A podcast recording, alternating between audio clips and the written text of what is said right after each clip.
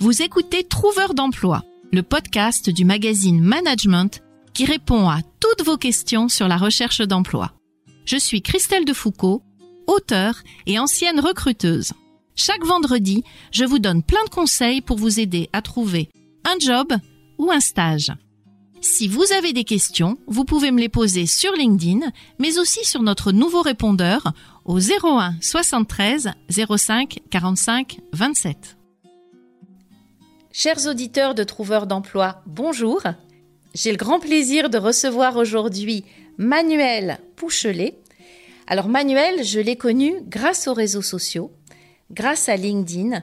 Et pourquoi est-ce qu'il est là aujourd'hui? C'est parce que c'est notre premier fan chez Trouveurs d'emploi. Il a été là dès le premier épisode de Trouveur d'emploi. Il vient tous les vendredis mettre des commentaires, donner des conseils. Il vient également sur les lives audio du dimanche. Et je trouve qu'à chaque fois, ses conseils sont très précis, très pointus, aident beaucoup les chercheurs d'emploi. Donc j'ai eu envie de lui donner la parole. En plus, c'est son anniversaire aujourd'hui, donc ça tombe bien. Et euh, il va pouvoir vraiment nous aider sur le sujet du jour parce que ce qui est beaucoup ressorti dans les différents échanges que l'on a pu avoir chez Trouveur d'emploi sur notre répondeur également, c'est que certains d'entre vous avaient besoin de savoir comment se passait la recherche d'emploi en expatriation? Est-ce que c'était un bon moyen de chercher un job que de s'expatrier? Et qui mieux que Manuel pour parler de l'expatriation? Parce qu'il va se présenter, mais bon, il est euh, formateur indépendant, il est géopolitologue, il parle plusieurs langues, alors je ne sais plus si c'est sept ou encore plus, il va nous le dire, il a voyagé dans le monde entier il est expatrié et c'est quelqu'un qui connaît vraiment bien le sujet. Donc merci Manuel d'être là aujourd'hui. Merci pour tout ce que vous faites pour Trouveur d'emploi. Et si vous pouvez vous présenter avant que l'on démarre le sujet de l'expatriation quand on cherche un job.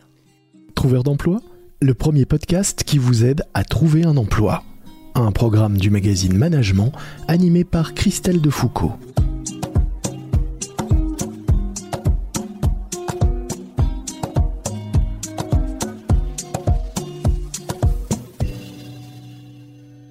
Bonjour Christelle, bah, merci de m'accueillir euh, avec vous auprès du podcast de Trouveur d'emploi. Très heureux d'être euh, ici à Gennevilliers. Euh, c'est un honneur d'être accueilli avec vous et d'échanger sur le thème qui est l'expatriation. Si je devais me présenter, alors j'ai une formation académique faite aux États-Unis et ensuite une longue période d'expatriation tant pour mon cursus académique que dans le cursus professionnel.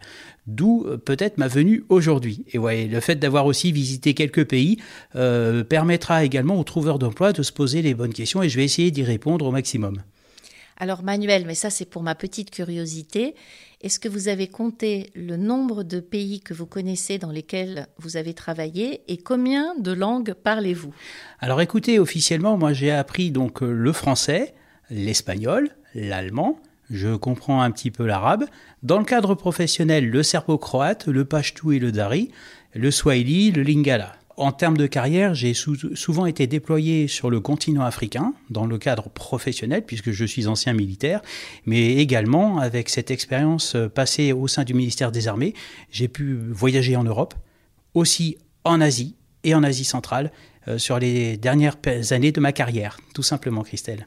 Donc je suis très contente que vous soyez là parce que vous êtes la bonne personne pour nous parler d'expatriation. Alors, quel serait le premier conseil? Déjà, je ne sais même pas s'il y a un premier conseil à donner. Est-ce qu'il y a un conseil général pour définir ce qu'est l'expatriation, ce que ça implique d'un point de vue professionnel, d'un point de vue personnel, euh, sur la manière de se renseigner par rapport à un pays? Qu'est-ce que vous auriez envie de dire en premier? Alors pour les trouveurs d'emploi, moi ce que je souhaite partager avec eux, c'est que l'expatriation, il n'y a pas de signe avant-coureur en fait.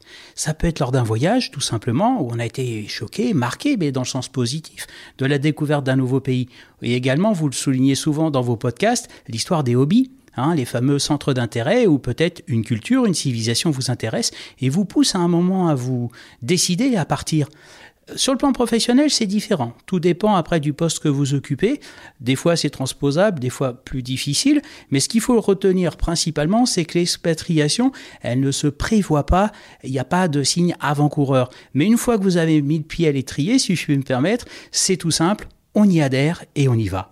Alors Manuel, vous dites qu'il n'y a pas de euh, réelle euh, envie ou stratégie spécifique de se dire euh, je vais partir en expatriation, ça vient aussi un peu comme ça, d'un intérêt personnel, de quelque chose qui nous est proposé professionnellement.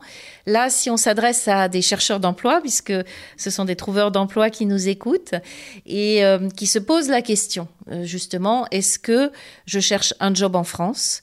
Est-ce que j'ai intérêt à chercher un emploi ailleurs pour maximiser mes chances? Qu'est-ce que vous auriez envie de leur dire? Au niveau des trouveurs d'emploi, je pense que le bon conseil est le suivant. Déjà, commencer à faire le point s'ils ont épuisé toutes les capacités qu'offre leur emploi en France. L'expatriation non désirée est forcément voulue à l'échec.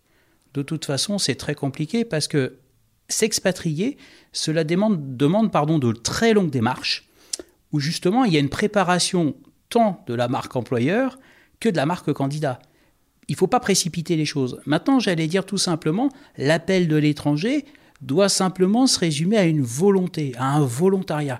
Qu'est-ce qui vous pousse à? Et je reviens sur ce que j'ai dit en début de cet entretien.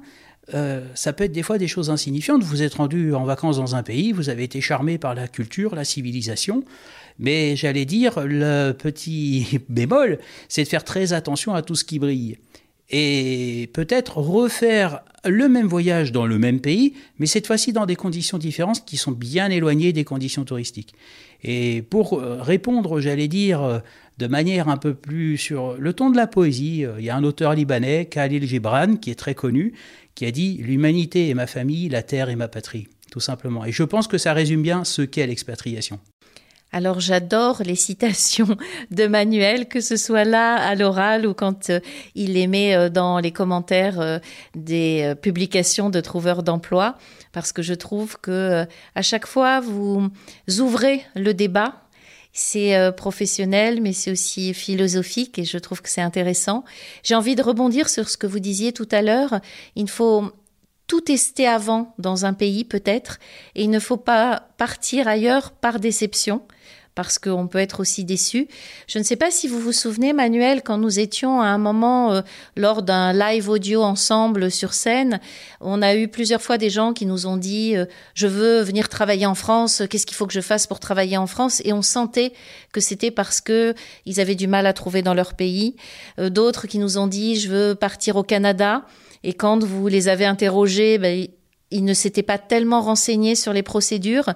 Donc, euh, si on devait donner un conseil, est-ce que ce serait pas quand même celui-là, après le vôtre, hein, d'aller dans le pays, peut-être, de voir, mais de vraiment bien se renseigner sur toutes les procédures qu'il faut mettre en place, toutes les réglementations liées au pays?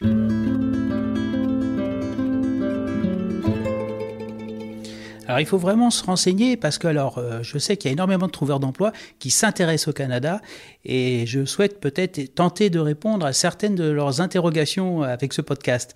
J'allais dire tout simplement le Canada est certes francophone, mais il y a quand même un mais dans cette affaire, c'est quand même un pays qui est régenté par la couronne d'Angleterre. Donc, vous devez impérativement maîtriser l'anglais avec un excellent niveau. Il n'y a pas de côté approximatif pour aller au Canada. Ensuite, il y a plusieurs freins pour le Canada. Le premier, c'est d'abord votre âge. Au-delà d'un certain âge, le Canada vous fera rapidement comprendre que vous n'êtes pas éligible à l'immigration parce qu'elle est souvent choisie. Et je parle d'immigration choisie parce qu'il y a des emplois en déficit au Canada. Forcément, c'est une affaire qui interroge le trouveur d'emploi. Pour ma part, je l'ai vécu personnellement avec mon frère, qui lui avait un employeur canadien, mais ne pouvait pas migrer parce que trop âgé. Il ne pouvait migrer qu'avec l'aide du métier de sa compagne, qui était infirmière, tout simplement. Mais finalement, au regard de l'âge qu'il avait, les autorités canadiennes lui ont rapidement fait comprendre qu'il était toujours le bienvenu, mais qu'au-delà d'un certain âge, ben, il serait de bon ton de se retirer et de repartir en France. Voilà. Emmanuel, de quel âge s'agit-il? Parce que du coup, je suis curieuse. Eh bien, vous êtes curieuse, figurez-vous, Christelle. Il était jeune, 26 ans à cette époque. Ça fait déjà quelques années. Bon, maintenant, mon frère a, bientôt 44 ans. Mais c'est pour vous dire qu'en fait, c'est un pays qui est très sélectif. Mais je rebondis sur ce que vous me posez comme question. En fait, cela dépend des métiers que vous souhaitez exercer. Alors, pour les trouveurs d'emploi qui, bien sûr, parcourent LinkedIn, actuellement, le gouvernement du Québec, c'est principalement le gouvernement du Québec fait régulièrement de la publicité et fait des appels du pied aux trouveurs d'emploi qui souhaitent s'expatrier là-bas en proposant des métiers bien précis. Ensuite, sur un autre point, le Canada est aussi très exigeant en termes de mobilité. En France, on peste souvent pour la mobilité. Oui, mais c'est pas dans ma région, je vais être loin de mes proches. Mais au Canada, c'est culturel. Si vous refusez la mobilité, parfois très éloignée du premier endroit où vous avez été affecté, vous risqueriez de froisser votre employeur qui, bien sûr, vous fera comprendre ben, que cela pourra s'avérer très compliqué pour vous à l'avenir. Ce sont des informations intéressantes à avoir. Est-ce que vous pensez quand même qu'à notre époque, l'âge de 26 ans est au-delà peut-être un frein ou c'était une histoire qui date de peut-être une dizaine d'années? Les mentalités ont peut-être évolué, non? Alors les mentalités évoluent bien entendu au regard de la situation économique, hein, puisque euh, ne faut pas oublier que ces derniers temps, elle a été bousculée par la crise de la Covid, mais également aussi au niveau des migrations, hein, également des migrations américaines. Ça, on en parle peu. Euh, il faut savoir que côté migration, le Canada est ouvert, mais il y a quand même certaines restrictions où je souhaite euh, intervenir. Euh, il faut également que les diplômes dont vous êtes titulaire soient compatibles avec les exigences des autorités canadiennes. Le plus souvent, votre parcours d'intégration au Canada risque également de passer par une période d'intégration en représentant des diplômes, même si vous en avez déjà les certifications. Il faut savoir que la plupart du temps, c'est à vos frais. Très bien. Bon, eh ça me décourage un peu. Heureusement, j'avais pas envie spécifiquement d'aller travailler au Canada. Et euh, vous insistez très souvent sur les langues. Euh, et c'est vrai que nous, en France, ben, on parle mal les langues. Euh, et puis, on, on pense être bilingue anglais alors qu'on ne l'est pas. Euh, qu'est-ce que vous auriez à dire sur les langues? Quels conseils donner par rapport aux langues? Quels conseils donner notamment aux jeunes qui veulent euh, partir et qui veulent voyager, qui veulent travailler ailleurs? Ils doivent vraiment améliorer leur niveau.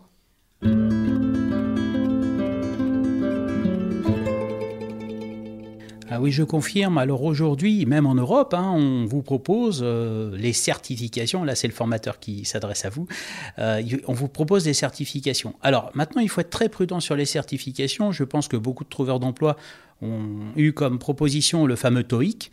Hein, le test of English as International Communication. Ce test-là ne valide qu'en fait que la compréhension de l'écoute et que la compréhension de l'écrit, et en aucun cas l'expression écrite et l'expression orale. Donc il faut être vigilant. Cela ne fait pas de vous quelqu'un un parfait locuteur. En revanche, les langues, c'est vraiment impératif aujourd'hui. Nous avons la mondialisation. J'allais dire, s'il y a un choix judicieux à faire, principalement, c'est l'anglais. C'est une langue passe-partout. Elle n'est pas forcément difficile. Pour rassurer euh, les trouveurs d'emploi, c'est 550 000 mots, dont 350 000 d'origine française. Donc, c'est relativement aisé. Ensuite, et il y a toujours un incontournable qui est le fameux apprentissage des verbes irréguliers. Alors, euh, étant formateur en école de commerce, cela fait sourire mes étudiants, mais l'air de rien, la connaissance de ces fameux 120 verbes irréguliers permet de lever le voile, c'est-à-dire d'une compréhension de texte où vous êtes à peu près à 30 ou 40%, à plus de 70 voire 80% de compréhension. C'est vraiment fondamental. Et également, quand vous apprenez une langue, vous apprenez la culture, le savoir-être et savoir-vivre aussi. Alors, Dixit, une personne qui parle combien de langues au total? Écoutez, j'ai eu la chance d'en apprendre à peu près sept. Sept, Alors, principalement dans le cadre professionnel, je tiens à le dire. Euh, mais aujourd'hui, moi, je maintiens toujours euh, l'anglais, l'espagnol, l'allemand et bien sûr le français. Euh, et là, je vais revenir sur ce qui vous passionne aussi, euh, sur le fait que ça apparaît sur, sur mon curriculum vitae. Ça, c'est important. Alors, pour les trouveurs d'emploi, je tiens à préciser une chose. Ne faites mentionner la connaissance des langues que quand vous êtes certifié. Je vois beaucoup de trouveurs d'emploi qui mettent sur leur curriculum vitae lu, écrit, parlé. Aujourd'hui, en 2022, cela ne veut plus rien dire. Aujourd'hui, on vous demandera le référentiel européen avec A qui est le niveau intermédiaire, B qui est le niveau opérationnel, C qui est le niveau professionnel avancé, voire bilingue. Et ça, c'est important. Merci de le préciser. C'est vrai que ce n'est pas du tout vendeur, lu, écrit, parlé. Euh, même si on n'a peut-être pas de certification, euh, l'anglais professionnel, c'est toujours plus parlant en tout cas pour un recruteur.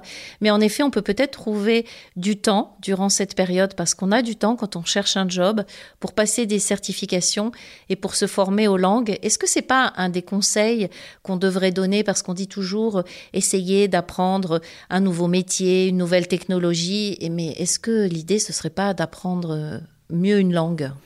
Alors En effet, l'apprentissage d'une langue euh, au niveau même pour le recruteur permet de tester la capacité d'adaptation du trouveur d'emploi, du candidat. Ça, c'est important. J'ai déjà assisté, moi, à des campagnes de recrutement où justement on demandait un niveau élevé en anglais, et force est de constater qu'après, dans la tenue de poste, ce niveau élevé n'était pas forcément requis ou obligatoire. Mais c'était un moyen pour tester par le recruteur la motivation du candidat. Et ça, c'est très important. Maîtriser les langues, c'est cette capacité à se projeter dans une zone qui n'est plus sa zone de confort. On va dire ça comme ça. Mais en tous les cas, de toute façon, la question se posera au niveau de l'entretien de recrutement. Que faites-vous pendant cette période de disponibilité qu'est votre recherche d'emploi. Et si vous dites je suis en train d'apprendre une nouvelle langue, on voit qu'il y a une volonté de se réformer, de s'adapter. Très bonne idée. Donc, euh, je pense qu'il faut que si euh, vous ne savez pas quoi faire de votre temps, en plus de toutes les démarches qui sont les vôtres, vous qui nous écoutez, essayez de vous améliorer en anglais, en espagnol, en allemand, dans des langues, parce que ça va être aussi un moyen de se démarquer. Parfois, on ne peut pas se démarquer sur une expertise métier, mais quand on doit partir à l'étranger, on va vraiment faire la différence sur la manière dont on parle la langue du pays qui va nous accueillir.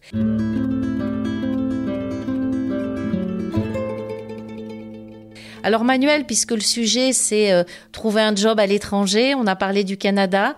Est-ce qu'il y a des pays que vous pourriez euh, conseiller? Qu'est-ce que vous auriez envie de dire aux trouveurs d'emploi qui nous écoutent? Alors le trouveur d'emploi, euh, je peux leur, leur recommander l'Allemagne en fait. Alors l'Allemagne est un pays particulier. Il faut savoir qu'ils sont très friands des candidats français. Pourquoi? Parce que les candidats français ont une capacité d'adaptation qui est reconnue outre-Rhin. Alors, je vais principalement préciser, les métiers en Allemagne sont principalement industriels. Donc ça concerne l'ingénierie, ça concerne un petit peu tous les métiers de technicien, très peu les services. Les Allemands, en fait, n'ont pas une économie aussi variée que la nôtre. Mais c'est un pays que je recommande. Pourquoi? Parce que les Allemands ont un excellent accueil. Et personnellement, j'y ai vécu dix ans en République fédérale d'Allemagne. À l'époque, ça s'appelait encore comme cela, avant de s'appeler vraiment l'Allemagne, après la réunification. Mais c'est pour vous dire que c'est un pays accueillant qui est à l'écoute euh, des potentiels français. Il faut savoir, alors aujourd'hui, les recruteurs parlent de talent.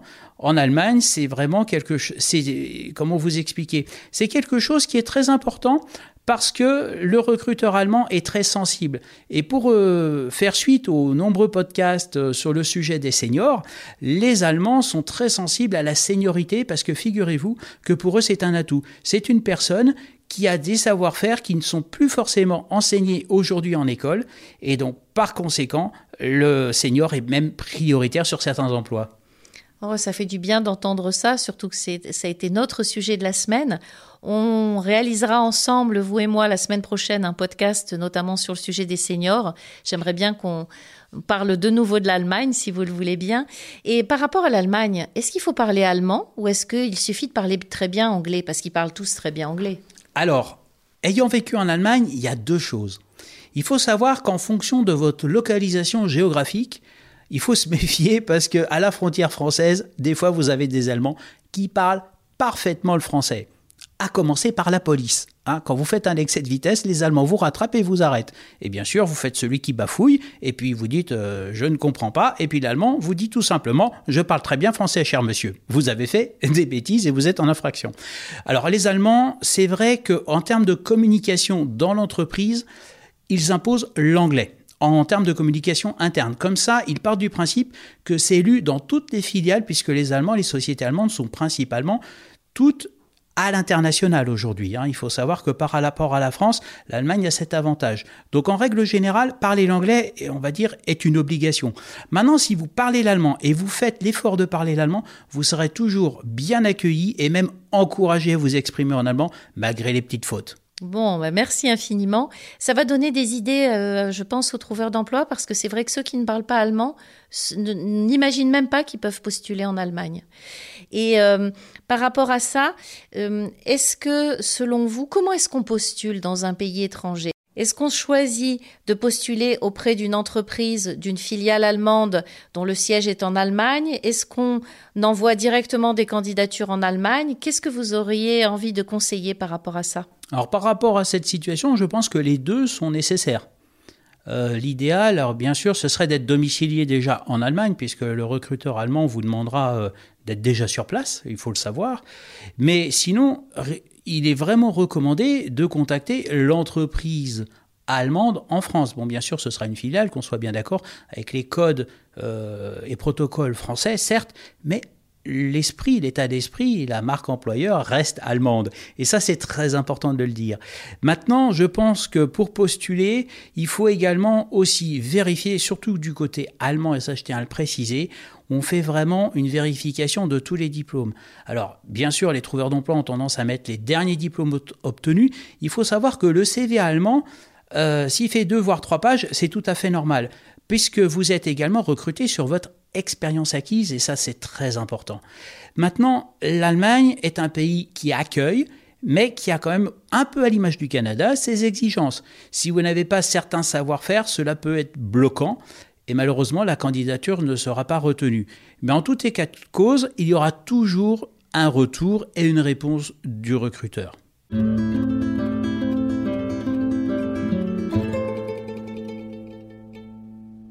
Et sinon, quel autre pays pourriez-vous conseiller? Alors, on va peut-être pas faire tous les pays du monde, mais à l'heure actuelle, euh, si je cherche un job, que j'ai envie de partir, j'en ai un peu marre de la France, où est-ce que je vais? Alors, moi, j'aurais tendance à aller en Espagne parce que je parle espagnol.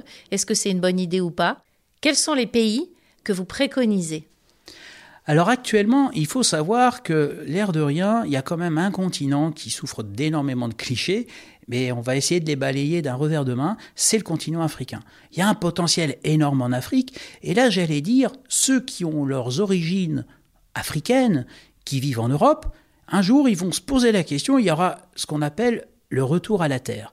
Et ces gens-là, ils, vont, ils se forment en général en Europe, ils apprennent les codes européens, et vers la cinquantaine à peu près, c'est souvent le cas, moi je l'ai observé, euh, ces gens repartent dans leur pays d'origine.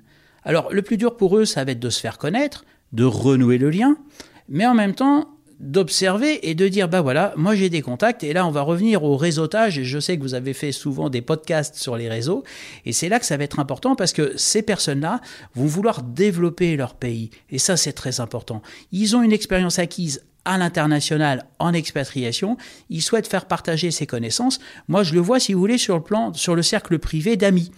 Moi, j'ai une jeune fille qui est venue faire ses études en France, dans une école très célèbre de cuisine à Paris. Au début, c'était difficile pour elle, parce que de culture africaine burkinabé, bien sûr, donc très traditionnelle, c'était très difficile pour elle de s'adapter. Elle a fait son petit bonhomme de chemin en France, et puis elle est repartie au pays. Et figurez-vous, eh ben, elle s'est fait connaître par le bouche à oreille, parce que cette dame-là était pâtissière de métier.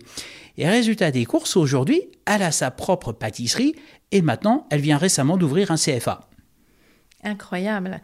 Donc c'est aussi peut-être un des conseils à donner à ceux euh, qui sont originaires euh, d'un pays d'Afrique de penser à repartir dans ce pays pour euh, le développer avec tout ce qu'ils ont appris euh, à l'international. Alors moi, je suis originaire de Côte d'Ivoire. Je ne sais pas si je retournerai en tout cas en Côte d'Ivoire, mais je trouve que ce conseil est intéressant.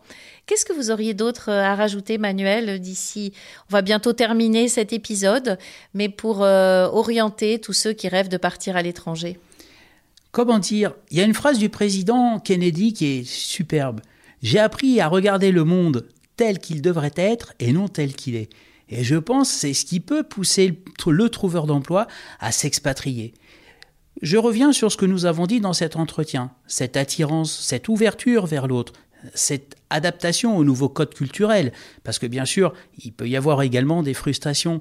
Mais comment vous dire, c'est très important dans la mesure où aujourd'hui, la France a toujours son potentiel d'attractivité, il faut le savoir. Mais ne quittez jamais la France sur l'énervement, sur être fâché. C'est pas bien, c'est pas positif. Pourquoi? Parce que cet agacement, tôt ou tard, il va ressortir dans votre pays d'accueil. Et malheureusement, je sais, Christelle, que vous aimez le mot d'ambassadeur, et moi-même, ayant été ancien diplomate, je peux vous dire une chose très importante, vous êtes toujours l'ambassadeur de votre culture et de votre pays. Et forcément, on vous regardera avec un autre œil, que même si vous êtes euh, binational, il faut le dire, la plupart des expatriés sont des binationaux, euh, par exemple, quand vous prenez les pays d'Afrique du Nord, 70%, si on regarde les statistiques récentes de Pôle emploi ou des données économiques, pardon, vous remarquerez que les trouveurs d'emploi de ces pays-là sont binationaux. Et ça, c'est important. Et je rebondis là-dessus pour vous dire qu'il y a aussi toute cette démarche administrative qui peut parfois être lourde, mais surtout ne vous découragez pas. Vous avez le potentiel, vous avez l'idée, mais j'insiste bien sur un point, sur une expression que j'aime écrire dans mes commentaires. Il faut vraiment que votre projet soit réaliste et réalisable. Et ça, c'est la clé de la réussite. J'aimerais beaucoup. J'aimerais beaucoup qu'on termine cet épisode sur ces mots qui résument parfaitement la recherche d'emploi et toutes les difficultés de la recherche d'emploi et également tout ce que ça peut amener de très beau et les jolies aventures que l'on peut vivre euh, en recherche d'emploi. Je voudrais aussi euh, insister sur le réseau parce que c'est revenu en fil conducteur tout au long euh, de nos échanges et je sais que vous croyez beaucoup dans le réseau.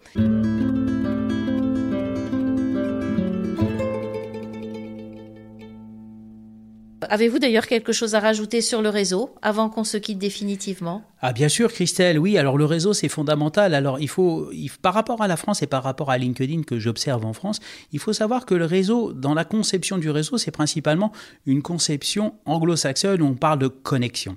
Et les gens vous disent je suis en connexion ou pas avec vous. Et en fait c'est très important parce que par exemple, je sais régulièrement, je suis intervenu auprès, des, auprès de vos lives et même dans mes commentaires, j'insiste bien, il faut vraiment que les gens face à la démarche de se présenter. Pourquoi souhaitez-vous intégrer mon réseau? Entre guillemets, une mini-motivation, de manière à ce que les portes puissent s'ouvrir plus rapidement. Mais n'oubliez pas, le réseau, il faut aussi qu'il y ait un échange. Comme dirait Khalil Gibran, comme l'amitié, c'est une douce obligation. Il faut vraiment que le réseau soit utile. Maintenant, méfions-nous des réseaux sociaux et cet aspect virtuel. Moi, j'ai cette chance d'être formateur. J'allais dire sur mon réseau LinkedIn, je suis à peu près à 1700 personnes aujourd'hui. J'ai environ, allez, 80% de personnes que j'ai connues dans la vraie vie. Pourquoi? Parce que j'étais leur formateur et ça c'est quelque chose d'authentique. Et n'oublions pas qu'un réseau, il est authentique et pour pouvoir le mettre à disposition d'un recruteur qui souhaite vous recruter, vous employer, c'est quelque chose qui aujourd'hui est un atout. Pourquoi? Parce qu'on est dans une situation économique compliquée et les problématiques de plus en plus complexes auxquelles l'entreprise est souvent exposée. Et parfois le fait d'avoir dans son réseau un ami, une relation, avec qui vous faites confiance, il peut des fois vous donner la réponse sans passer par une longue litanie de coups de fil ou de, de rendez-vous auprès d'une administration qui n'est pas forcément à votre écoute. Tout à fait. Donc je pense qu'un des secrets pour rechercher un job, notamment à l'étranger, c'est d'avoir dans son réseau des personnes qui pourront vous aider, qui connaissent le pays d'accueil, euh, des personnes que vous connaissez bien. Et on en revient toujours au même, à la même situation, au même concept, l'humain avant tout, le savoir-être, le savoir-vivre et savoir vivre ensemble et même vivre ensemble au travers d'un réseau. Merci beaucoup Manuel pour ce temps que vous nous avez consacré. Merci de souvent penser aux trouveurs d'emploi. Et je vous dis à bientôt et surtout à la semaine prochaine. L'épisode de la semaine prochaine concernera les seniors. Merci à vous et merci à tous. Merci pour votre écoute. À très bientôt. Merci d'avoir écouté Trouveur d'emploi. Si cet épisode vous a plu et que vous souhaitez faire connaître ce podcast au plus grand nombre, mettez-nous des étoiles.